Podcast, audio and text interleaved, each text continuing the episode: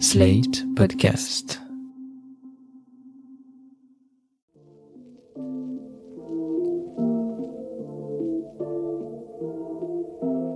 Salut et bienvenue dans cette quatrième saison de New Deal, le podcast Slate Ifrit TTSO qui décortique chaque semaine l'actualité américaine en compagnie de Laurence Nardon, responsable du programme USA à l'Ifri.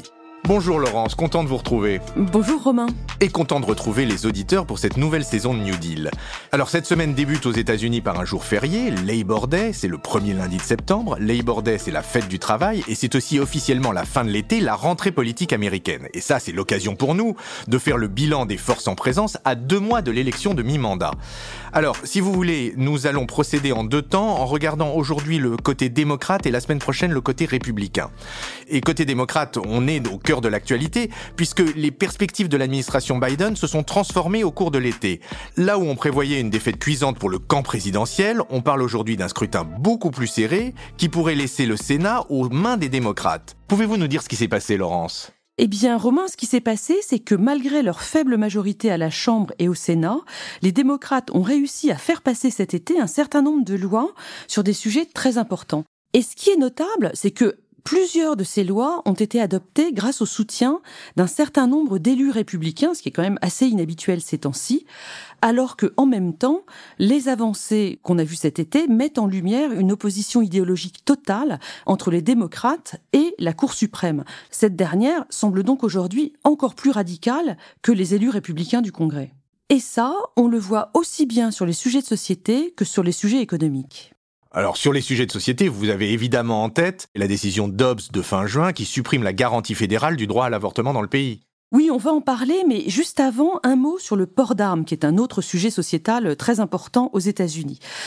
Vous devez vous souvenir qu'il y avait eu des fusillades terribles au mois de mai à Buffalo et à Uvalde, et que après, le Congrès une grande première depuis 1994, avait enfin réussi à passer une loi mettant en œuvre un meilleur contrôle de l'accès aux armes à feu dans le pays. C'est le Bipartisan Safer Communities Act.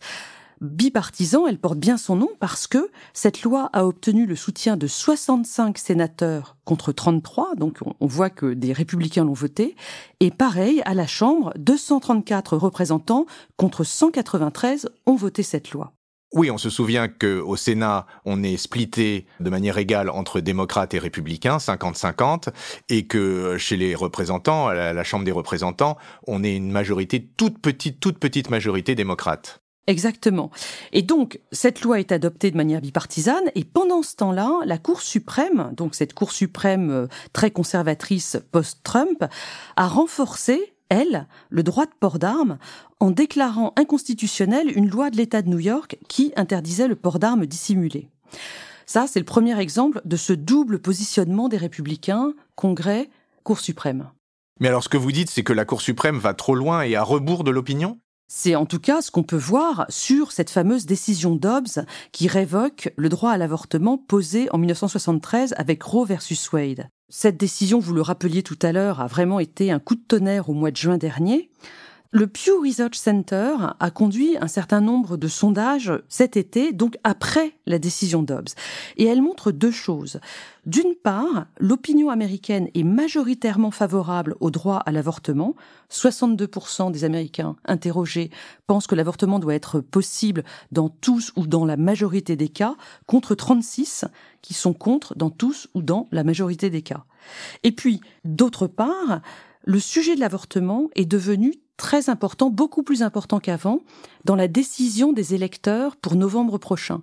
Ils sont actuellement 56% à dire que cette question va très certainement compter dans leur vote. 56%, il n'était que 43% à faire cette réponse au mois de mars dernier.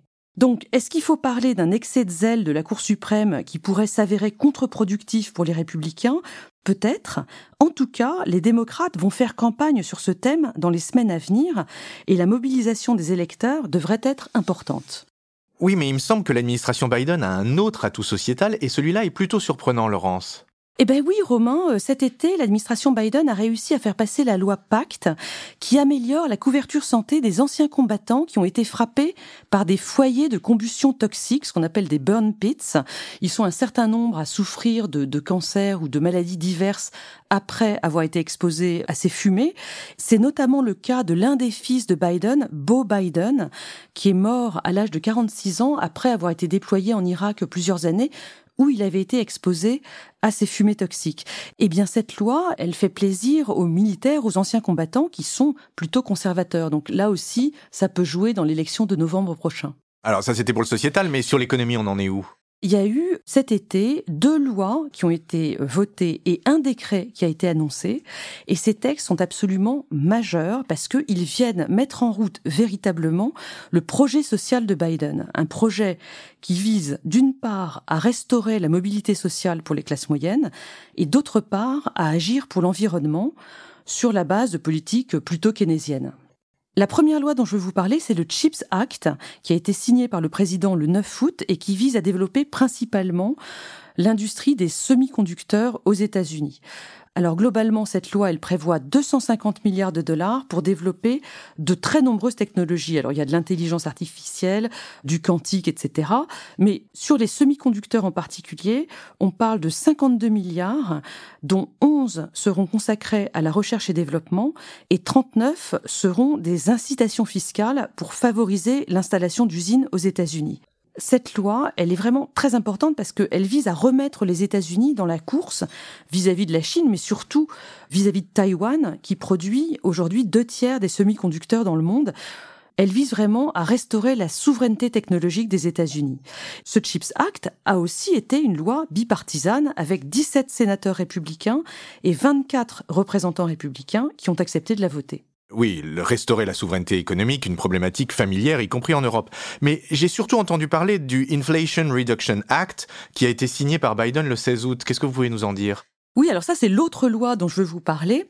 Au tout début de son administration, le président Biden parlait beaucoup de son immense projet Build Back Better. Il y avait une première partie sur les infrastructures qui avait été votée, mais la suite n'avait pas pu l'être parce que les démocrates modérés étaient effrayés par son coût, surtout dans un contexte inflationniste comme aujourd'hui. À la surprise générale, le sénateur de Virginie occidentale, chef de file de ces modérés, Joe Manchin, qu'on a souvent évoqué ici, a accepté début août de voter une version réduite de Build Back Better, réduite mais quand même significative. Et c'est ça qui a permis l'adoption du Inflation Reduction Act au Sénat, puis à la Chambre. Bah alors réduite mais significative, nous dites-vous, mais qu'est-ce qu'il en reste concrètement de cette loi? Oui, il y a vraiment plein de choses dans cette loi, des mesures qui sont dans l'ensemble favorables aux classes moyennes.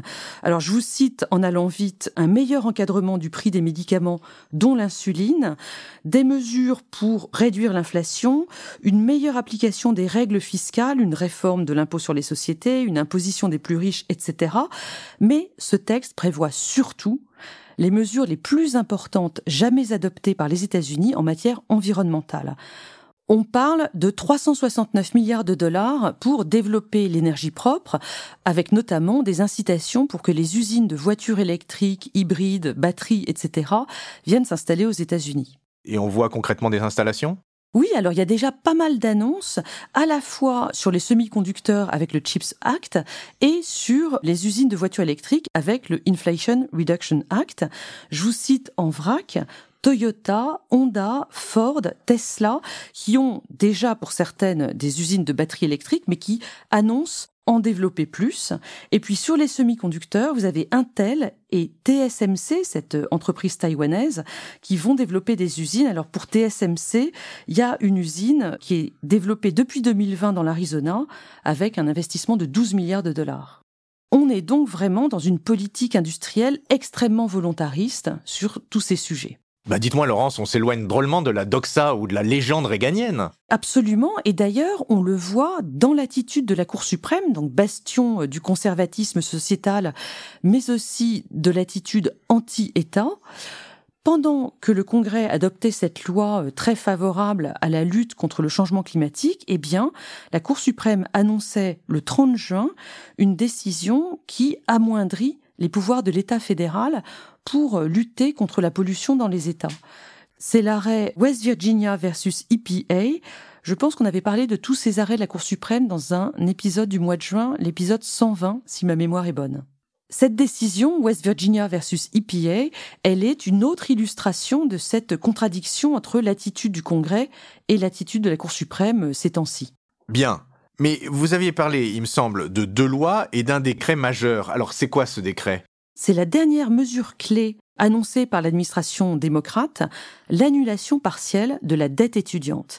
Oui, alors la dette étudiante, c'est le serpent de mer de la terreur économique. Ça fait dix ans qu'on annonce que c'est euh, potentiellement une nouvelle crise des subprimes. Oui, l'administration Biden prend ce problème à bras le corps. Notons que ce texte concerne uniquement les dettes étudiantes contractées auprès de l'État fédéral. Il assure tout d'abord la prolongation jusqu'à la fin de l'année du moratoire sur les remboursements, un moratoire qui date de la première vague de Covid en mars 2020. Et puis ensuite et surtout, il prévoit une annulation de dettes sous condition de ressources. Pour une personne seule qui gagne moins de 125 000 dollars par an, on prévoit une annulation qui pourrait aller jusqu'à 10 000 dollars et jusqu'à 20 000 dollars pour les récipiendaires des bourses Pell, les bourses étudiantes fédérales réservées aux familles très modestes. Mais ça, c'était un problème majeur, ça doit faire l'unanimité, ce décret, non? Pas vraiment, il y a quand même un débat euh, sur ce décret avec des critiques qui dénoncent ses effets inflationnistes, alors non seulement sur l'économie en général, mais aussi sur les tarifs astronomiques déjà pratiqués par les universités. Et puis, il dénonce aussi un caractère injuste de ces mesures, parce qu'il y a des jeunes qui n'ont même pas pu se payer d'études, ils vont bénéficier de rien du tout. Il y a ceux aussi qui se sont efforcés de déjà rembourser leurs dettes étudiantes. Mais les partisans du décret de l'administration soulignent, eux, que le remboursement a été ciblé très soigneusement pour ne viser vraiment que ceux qui en ont besoin et pas les riches. Et puis le fait surtout qu'il vise dans les faits principalement les étudiants issus des minorités. Et donc ça, c'est très très bien pour la société américaine. Vous mentionnez l'inflation qui est évidemment le gros problème de l'économie américaine. Sur ce front-là, où en est l'administration Biden? Là aussi, il y a une embellie qui tombe vraiment à pic pour les élections qui ont lieu dans deux mois. L'inflation a été de 0% en juillet, ce qui ramène le taux à 8,5% sur l'année. On était à 9,2% avant l'été. Et puis, très symbolique, le prix de l'essence est redescendu en dessous du seuil psychologique de 4 dollars le gallon.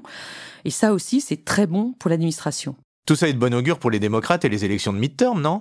Oui, je crois qu'on peut vraiment parler d'embellie. Bon, il reste à savoir si ça va durer, mais pour l'instant, le taux d'approbation de Biden est remonté à 42,3%. On était à 36% avant l'été, un taux encore pire que celui de Trump à la même époque de son mandat.